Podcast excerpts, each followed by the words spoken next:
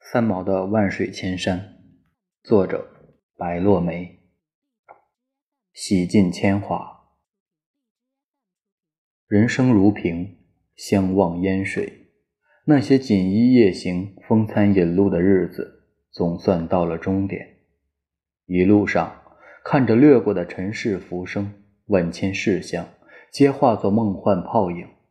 但始信，走过残枝落叶的今天，明日。定然是花好月圆。鸟倦知返，流云尚且寻找归宿，何况是人？车水马龙、喧闹沸腾的人间，总是需要一个安静的居所，让心留白。世事原本就是虚实相生，又何必过于清醒？更无需单溺于悲伤。就算执手相依的人离你远去。一个人也要笑看风云。从南美洲远游归来的三毛，亦觉得身心疲惫，在台北需找一方安静之处，歌放灵魂。但一回国，三毛就开始没完没了的座谈会、演讲会，还要应酬饭局，甚至父母无微不至的关爱，这浓得化不开的亲情，亦让他觉得负重。独处的时候。唯有内心的时光是清绝而明净的。写作和教书突然成了三毛生命里的全部。一九八二年九月，三毛重回文化大学任教，授小说创作和散文习作两门课程。三毛这一生，除了流浪各国伏案写作，就只有教书这份职业。他曾经说过：“教学。”是一件有耕耘、有收获又有大快乐的事情。他并不是一个喜爱热闹的人，却愿意将自己的人生阅历传递给那些有情怀的人。中国文学是三毛骨子里的挚爱，今生他所愿就是看尽世间风景万千，写尽红尘离合故事。十年前，三毛是文化大学一个默默无闻的德文助教。十年后，他已是声名远扬的作家。三毛授第一堂课，有着盛况空前的热闹场景。前去听课的学生，无非是想见这位传奇作家的风采。三毛教书十分认真，每天晚上要大量阅读课材，做好充分的准备。以他多年来的游历生涯以及他的写作经验。自是能够带给学生带来耳目一新的感觉。三毛的课极为生动，他将自己的写作心得用来启发学生的创作潜能。他讲课如同说故事一样，趣味横生，余韵绕梁。从《红楼梦》到《水浒传》，三毛将这两本自己最爱的文学巨著耐心地给学生讲解。撒哈拉的那段沧桑历程。亦是学子们最爱听的一段故事。三毛常说：“生命不在于长短，而在于是否痛快地活过。”尽管他这一生经历太多风雨，但是他真实的爱过，拥有过，所以无论命运将会给他安排怎样的结局，他都无悔。为了写作，为了教书，三毛透支健康，燃烧灵魂，这样不余一点时间。是怕寂寞之时会不由自主地沉浸在悲伤的回忆中。曾经的三毛说过：“先走的是幸福，留下来的并不是强者。”可是当他体味到失去爱人的彻心的苦、彻切肤的痛时，却说：“为了爱的缘故，这永别的苦怀苦悲，还是让我来喝下吧。”总盼着有苦尽甘来的一日。既是忘不了旧事前盟，他唯一能做的，则是让自己不断的忙碌，耕耘种月，不为收获，只为烽烟弥漫的日子可以沉着俱静。有时候，我们要对自己残忍一点，不能纵容自己的伤心失望；有时候，我们要对自己深爱的人残忍一点，将他们将对他们的爱的记忆搁置。母亲妙静兰说：“三毛现在除了在文化大学中文系文艺组教书，每月有三个固定专栏要写，兴趣来时自己又要再写七八千字，然后每个月看完五十本书以上，剩下的时间有排不完的演讲和访问。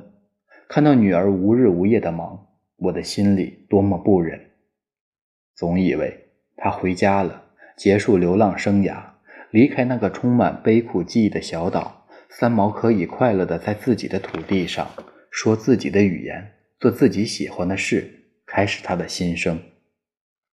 然而，忙碌的生活真的是新生吗？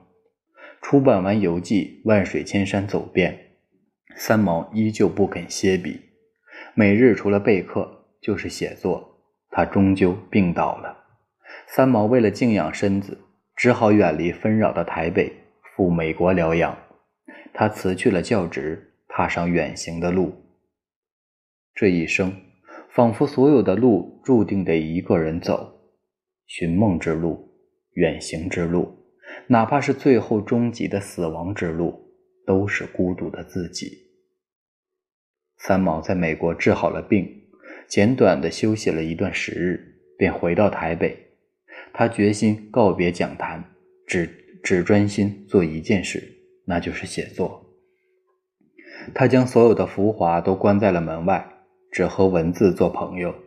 他拒绝所有的鲜花，不与任何人交往，不接电话，不看报纸，甚至连吃饭睡觉都成了可有可无的事。当我们在那些月明风清的日子泡一杯香茗，捧书静读的时候，却不知那个操纵文字的人所付出的心血。也许我们能看到的更多的是这位著名作家耀眼的光环，但难以深刻体会他背后所付出的艰辛。尽管也为三毛传奇的人生际遇感叹不已，可所有的荣辱悲欢都是别人的烟火，真正疼痛的只是那个置身于文字中的主角。佛家说：“我执是痛苦的根源。”而三毛一直承认自己是一个我执很深的人，无我则不能成文。三毛的诸多作品，字字句句、点点滴滴，写的都是他自己的经历、情感与故事。他不愿意虚构情节，只觉得用生命写就的文字真实感人，值得用一生来铭记。这几年时间，他给自己定了大量的写作计划。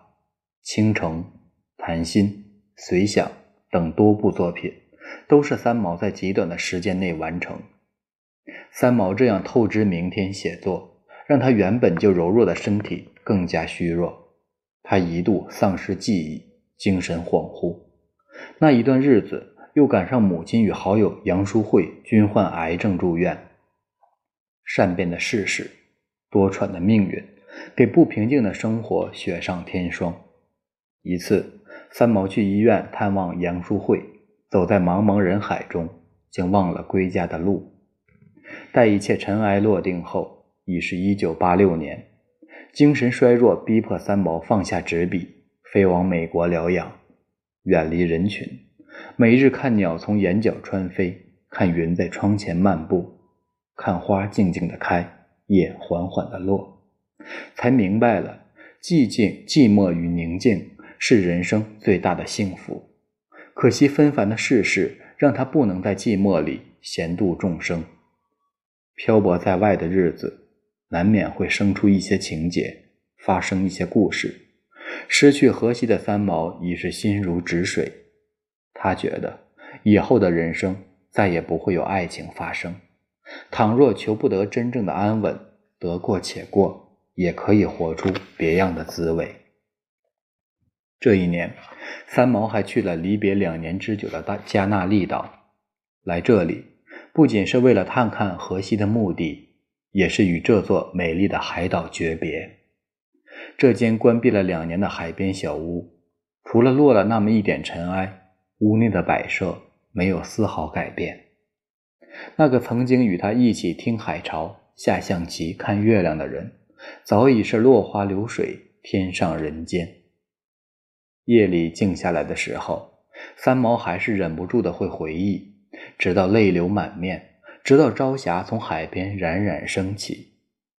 万物都可以轮回，只有死亡是永远的寂灭。